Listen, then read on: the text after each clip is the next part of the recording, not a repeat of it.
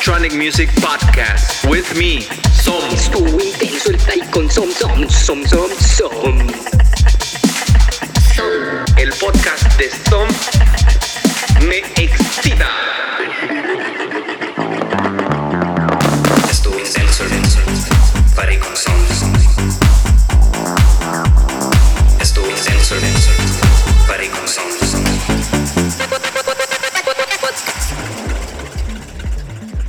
Bienvenidos amigos a esta edición, a este nuevo episodio de Estuvo Intenso el Party con Som. Hoy contamos con la visita de un gran artista, DJ y productor de Perú, con una gran mentalidad de impulsar a más artistas, de llenar a las personas de buena música, con más de 50 releases, los estuve contando antes de la entrevista, y está en Lima, Perú, nos saluda desde allá nuestro gran amigo Orgy Music. ¿Cómo estás, hermano? Bien, bien, bien, muy contento de estar contigo en esta entrevista, ¿verdad? Muchas gracias. Gracias, bienvenido. Um, para que sepa más la gente, eh, Orgy Music administra un grupo, un grupo excelente de música electrónica en Facebook, eh, que es Progressive House y Melodic Techno Perú. Además de eso, tiene releases en disqueras importantes uh, de los sublabels de Balkan, eh, North Origin, Wonder, Nation Records, Beat Freak Limited, Underground Progressions y también todavía tienen puerta más lanzamientos este año o en los meses que vienen en disqueras que él les va a contar más en un momento. Pero hoy pues vamos a platicar con este gran artista y productor. A mí me gustaría empezar con esa parte de, de la música que tú estás produciendo. Cuéntanos un poco más por qué has elegido el Progressive House. A ver, lo que pasa es que el Progressive House eh, ha sido un estilo que hace muchos años yo escuché, ¿no? Yo escucho ya electrónica hace bastantes años. Y el Progressive House fue uno de los primeros que escuché después de haber escuchado, pues, no sé, para la gente que conoce un poco de, de electrónica, eh, Chemical Brothers, Prodigy, ¿no? Empecé un poco con eso y luego ya me fui al Progressive House, que me atrapó esos sonidos más viajeros, ¿no? De John Dewey, de Sasha, de, de, de Catania, de Danny Howell, ¿no? Entonces, siempre me quedó eso de ahí, ¿no? Luego, por algún motivo, por tema de gustos o, o edad, o bueno, tiene cosas, eh, migré un poco hacia un poco más el trance, ¿no? Y cuando ya el trance no me satisfacía mucho, nuevamente comencé con el Progressive House, pero ya como, digamos, una nueva camada, ¿no? De actores, ya no estaba mucho Sasha y Dewey, este, pero ya estaba un poco, yo al menos ya comencé a escuchar Stan Colette, ¿no? Este, Catania, que bueno, se ha mantenido vigente, entonces sentí que nuevamente eso era lo que me llamaba, ¿no? Este, este, este, esta música más envolvente, más hipnótica, ¿no? Este, es lo que me llamaba y dije, no, definitivamente eso es lo mío, ¿no? Y tengo que tratar de hacer algo, algo en esto. Ok. ¿Y cómo fue ese acercamiento? ¿De, de dónde viene tu conocimiento musical? Que, dijiste, bueno, a ver, mi talento de producir o de empezar a hacer música lo tomé de aquí. ¿Dónde fue? O sea, de la familia, de alguna escuela. ¿Cómo empezó? Bueno, yo me acuerdo mucho que tenía un tío que le gustaba mucho el rock y me regaló un cassette de Duran Duran, es uno de los 80 cuando yo tenía 8 años. Entonces, al principio no me gustaba mucho, decía, ¿qué es esto, no? Pero poco a poco sentí, ¿no? Sentí esa conexión con la música, comencé a escuchar más, más, más, más, más tipo de música. Antes de llegar a electrónica, de hecho, yo escuchaba rock, ¿no? Reggae también me gusta, me gusta, bueno, todavía me gusta, no es que no me gusta, todavía me gusta. Pero el primer, la primera vez que escuché una canción electrónica, que aún lo recuerdo, que fue este, Hey Girl, Hey Boy de Chemical Brothers, dije, ¿qué es esto? No? O sea, nunca había escuchado algo así, ¿no? O sea, no, esos sonidos y eso. Y ahí empezó el, el, el, este viaje en la electrónica, ¿no? Que me atrapó y nunca más salí y gracias a Dios, ¿no? Porque me parece que es la música más increíble que puede haber. Es una cosa, es una locura la música electrónica. Los sonidos que tiene, eh, hace que tu cabeza explote, ¿no? Entonces, eso es lo que me gusta bastante. Sí, justo. A ver, dime si, si compartes este pensamiento. Mira, en estos días estuve pensando que muchos de los artistas de música electrónica tienen entrenamiento musical clásico y algunos no. Pero como ahorita no se escucha demasiado sobre orquestas o, o sobre filarmónicas, un solo cerebro que, se, que tiene ese conocimiento puede hacer con una computadora casi como una sinfonía y se puede traducir en algún track. de, de progresivo, ¿no? Y lo estuve viendo mucho con Stefan Botzin y Hannes Bigger, que son masterazos en música clásica, o Rodríguez Jr., y ahora traen todo su poder a, música electrónica. No sé si lo has visto de esa forma o como que admiras en un evento que dices, wow, o sea, esto es pesadísimo, o sea, tiene una composición fuerte. ¿Lo has visto? Definitivamente, eh, a veces uno escucha tracks que te dejan volando, ¿no? Dices, oye, ¿cómo se le ocurre hacer esto, no? Y no solo en la parte, eh, eh, digamos, del diseño de sonido, sino lo que tú dices, ¿no? La composición. A veces te sacan una debajo de la manga que te, ¿no? te da vueltas la cabeza, ¿no? Y, se nota eso también, lo que tú dices, en productores que han sido músicos, que han estado, tocan el instrumento, conocen mucho música, se nota esa, ese gusto que tienen diferente, ¿no? Y lo plasman en electrónico. Igualmente, productores que de, repente no, no han tocado instrumentos, pero que, por ejemplo, no sé, crecieron los 80s y se nota esa influencia media New Wave también en su, en su música, ¿no? o algún productor que creció en los 90 con la música, tipo, no sé, con de repente Garden, Nirvana, eso, también esas influencias de todas maneras en algún momento, de alguna manera, están plasmadas, ¿no? Y creo que todas las experiencias que hemos vivido, eh, los productores, eh, musicalmente, de todas maneras yo creo que se plasma en un, finalmente en un track. Entonces, a veces cuando escucho mis tracks, por más que, bueno, pueden creer que no me gustan todos mis tracks, la verdad, pero algunos que me gustan, tiene mucha influencia sobre todo de Sacha y digo de esa época, ¿no? Un programa un poco más antiguo, pero es eso, ¿no? Es lo que con lo que creciste, está en ti, es como que tu esencia, ¿no? Este, por ahí puedes ir migrando hacia otros sonidos, pero hay una parte básica que, siempre está ahí contigo, ¿no? Es lo que, lo que te mueve el alma musicalmente. Ok. ¿Cuál, ¿Cuál dirías tú que ha sido algún evento o top top 3 de tus eventos que ha sido que, con esas palabras que dices, me movió el alma para seguir aquí en la electrónica? ¿Qué, ¿A quién viste? ¿Tú fuiste en algún lugar que tocaste y dijiste, wow, me movió el corazón y quiero seguir en esto? ¿Qué recuerdas de alguno de esos eventos? yo siempre recuerdo el primer evento que fue electrónica, fue el que me, movió demasiado, porque yo escuchaba electrónica, pero nunca ha habido a un, bueno, acá se le dice en ese momento se decían rey, ¿no? este, ver un concierto, un evento.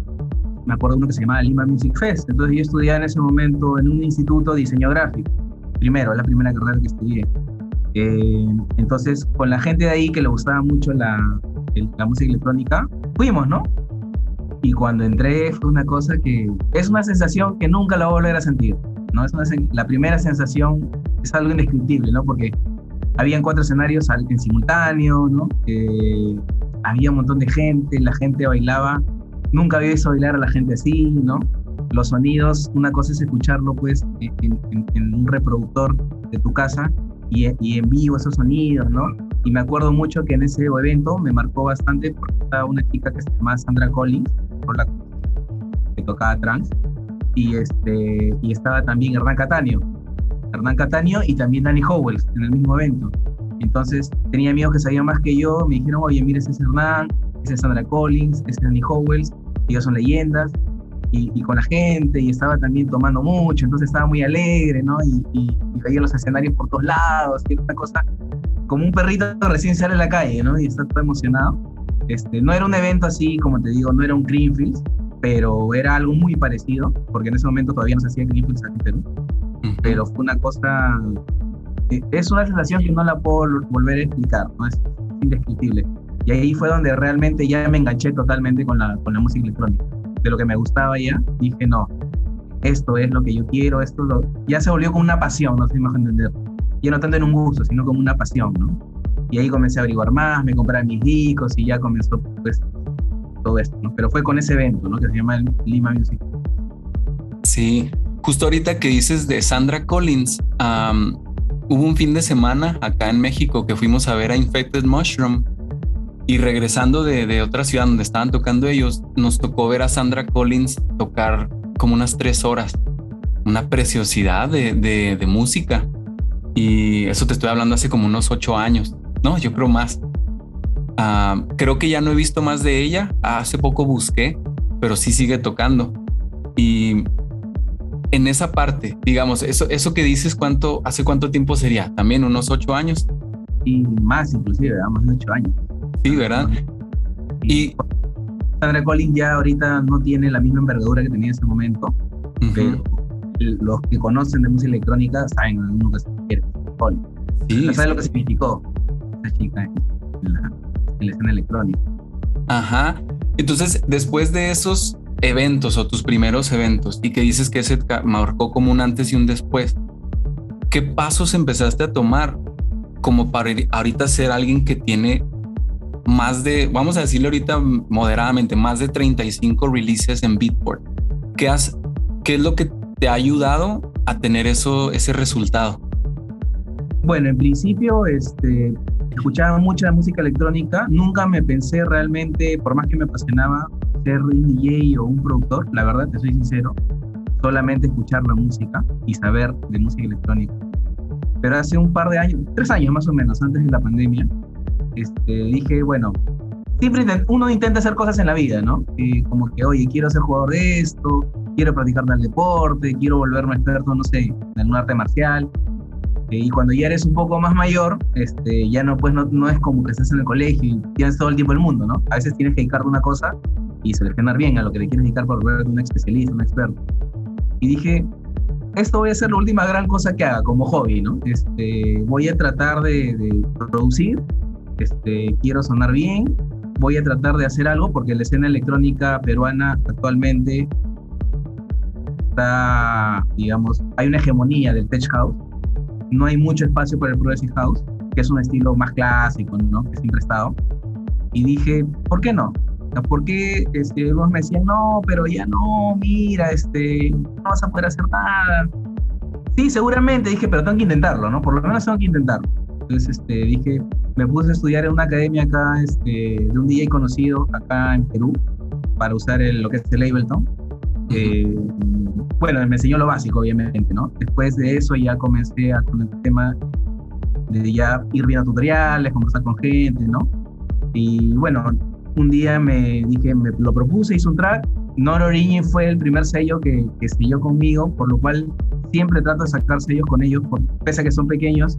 Este, nunca olvido que me dieron la oportunidad, ¿no? De, de, de poder estar ahí y fue el primer release que uno tiene, así sea un sello pequeño, significa mucho para un productor, ¿no? porque te cierran las puertas muchas veces, inclusive ya cuando tienes cierto, cierto bagaje en el tema musical, hay veces te cierran puertas porque puede ser que tu sonido no, no se adapte al de ellos, puede ser que no les guste, yo qué sé. Entonces yo siempre trato de sacar con Origin, ellos fueron los primeros que confiaron en mi trabajo y fue emocionante, ¿no? Después ya comencé a perfeccionar, me hice amigo de algunos productores, de argentinos, mexicanos, me daban sus feedback, feedbacks, perdón, con eso fui mejorando y bueno, este, ahí tratando de siempre estar mejorando para, tú sabes, ¿no? Eh, todos queremos estar en los sellos top, igual que yo, todos los productores me imagino que quieren estar en los sellos top y, y esa es mi meta, ¿no? Ya una vez que logré mi primer release y como tú dices, ya casi 50 releases en Beatport, yo creo que como todo en la vida hay que seguir mejorando yendo para adelante, ¿no? Si es que realmente te gusta algo. Ok, ya seguí en este, ahora tengo que sellar en otro y así sucesivamente. El límite es el cielo. Correcto, entonces me propuse eso y eh, mi meta es este, tratar de fomentar el Progressive House acá en Perú, eh, de alguna manera, ¿no? Que alguien se sienta identificado con lo que hago y que también pueda aportar, ¿no? A esta escena aquí en Perú, desde Perú hacia otros países. Que es lo que, lo que me mueve y lo que me motiva. Sí, pues mira, te felicito porque justo lo que acabas de decir está sucediendo. Yo sé que ahorita yo estando en México, pues ya logré conectar contigo. Hablas también de que eh, me, me, comentaste hace poco antes de la entrevista que también estás contactando con una persona en Sri Lanka. Sí, hay varios ¿verdad? productores en Sri Lanka que me han contactado y he hecho ya un par de colaboraciones con ellos. Tienen muy buenos productores. Sí. Y, y, así salen, ¿no? Uno a veces dice, oye, ¿y esto qué pasa? No? Oye, quisiera hacer una colaboración contigo, ¿no? Y ya también va el tema de cómo trabajas en colaboración, si, no, si trabajas en sistemas diferentes, ¿no? Este, pero bueno, la cosa es sacar adelante el proyecto. Eh, a veces un productor es bueno en unas cosas y tú eres bueno en otras que no es el productor y se complementan, ¿no? Entonces, este, es interesante trabajar colaboraciones porque aprendes mucho también. Aprendes sí, mucho sí, sí. No, por eso mismo, felicidades, porque sé que alguien también de tu grupo, Axel Landa, está en España. Tienes esos contactos en Sri Lanka. Ahorita yo estoy aquí en, soy mexicano, pero estoy en Estados Unidos y estás alcanzándonos. O sea, yo, yo siento la cultura que estás creando y la he visto en tu grupo de Facebook. Y pues estás jalando con tu visión a, gente que se une a ti. Entonces, felicidades. coméntanos un poco de lo que viene para, para Orgy Music. los labels que dices que, que, pues estás en pláticas o vas a, a soltar música. Lo que tú quieras que, que sigue para, para ti. ¿Algún evento donde te puede seguir la gente? A ver, tengo redes sociales que son en este caso Facebook, eh, Instagram y SoundCloud. Eh, ahí me pueden seguir, tengo sets, eh, tengo también los tracks, los releases que voy sacando, también los voy haciendo ahí. En el caso de lo que se viene, bueno, esta es primicia, pero lo que se viene es un poco, y creo que lo comentaba anteriormente, ¿no? Este, Orgy Music va a seguir, ¿no? Sobre todo en ese progreso un poco más, más, este, más agresivo, un poco más, más fuerte ¿no? Eh, justo un productor de México, Andrei Nikonov, me pidió un, remix para el sello Underground eh, Music, que me dijo que es uno de los sellos más importantes de México. Eh, así que ya le mandé, le encantó el remix. Justo hoy día le mandé el remix y me encantó. Y lo va a seguir ahí. Un productor de Sri Lanka también me pidió un remix para un sello también que es emblemático, se llama Super Ordinate, también va a salir por ahí. ¿no? Tengo un, release que va a salir en Origin también, eh, y siempre, como te digo, voy a sacar ahí, ¿no? Porque aparte el label manager de Nord Origin me permite experimentar mucho, ¿no? Si suena bien, lo saca. No va mucho con, ¿no? No es muy este, eh, estrecho con, con, lo que tiene que entrar el sello. Si suena bien, lo saca. Entonces me permite también experimentar un poco y tener un release, ¿me entiendes? Eh, entonces eso también me gusta mucho. Y bueno, se vienen otras colaboraciones con Andrei Nikonov. También voy a hacer ya no un remix, sino un par de colaboraciones. Y actualmente estoy en conversaciones con dos productores de Sri Lanka eh, para sacar un EP de dos o tres tracks apuntando al mejor sello del mundo en Progressive House, que es Total Limit. Que es, este, es el target que yo quiero, ¿no? Llegar, por lo menos que mi nombre esté ahí, en Outer Limits. Y, y, y me he juntado con dos chicos que también tienen la misma visión y nos hemos propuesto esto, ¿no? Y por otro lado, estoy creando un nuevo, recién, ¿no? Lo estoy creando, estoy creando un nuevo AK, o sea, un nuevo alias, que se va a llamar Joseph Alcan, que un poco como, como mi nombre, que es, me, me llamo Alcántara. Y voy a sacar un poco también de un Progressive House un poco más orgánico, un poco más suave. No quiero mezclarlo con lo que tengo, ¿no? Este, porque Agile Music tampoco no, no, lo veo haciendo música muy suave, ¿no? Ya tiene una, una línea les quiero abrir otra línea para hacer un progresis un poco más orgánico, más suave, más chill, más relax.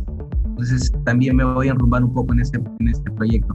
De hecho, también tengo un release que voy a sacar, que estamos armando dos tracks con otro productor de Sri Lanka, este, que también hace yo para BS2 y por intermedio de mi remix que yo le hice a él, él me pidió hacer una colaboración.